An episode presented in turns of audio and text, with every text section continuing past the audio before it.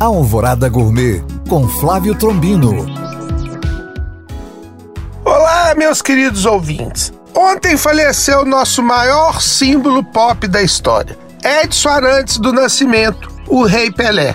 A popularidade mundial do rei era tão grande que chegou a ser comparada com a dos Beatles. Apesar de toda a fama, Pelé mantinha hábitos simples. Seu prato preferido, por exemplo, era arroz branco soltinho, aquele que a gente torra com cebola e faz em duas águas. Feijão com caldo grosso, feito em panela de ferro lentamente com alguns pertences de porco. Salada de alface e tomates fresquinhos e um bom bife batido, passado na chapa igual o que Dona Celeste, sua mãe, fazia para ele em Três Corações. Descanse em paz, rei. Você será eterno. Para rever este e outros podcasts, acesse nosso site alvoradafm.com.br ou no meu Instagram, Flávio Chapuri. Eu sou o Flávio Trombino para Alvorada FM.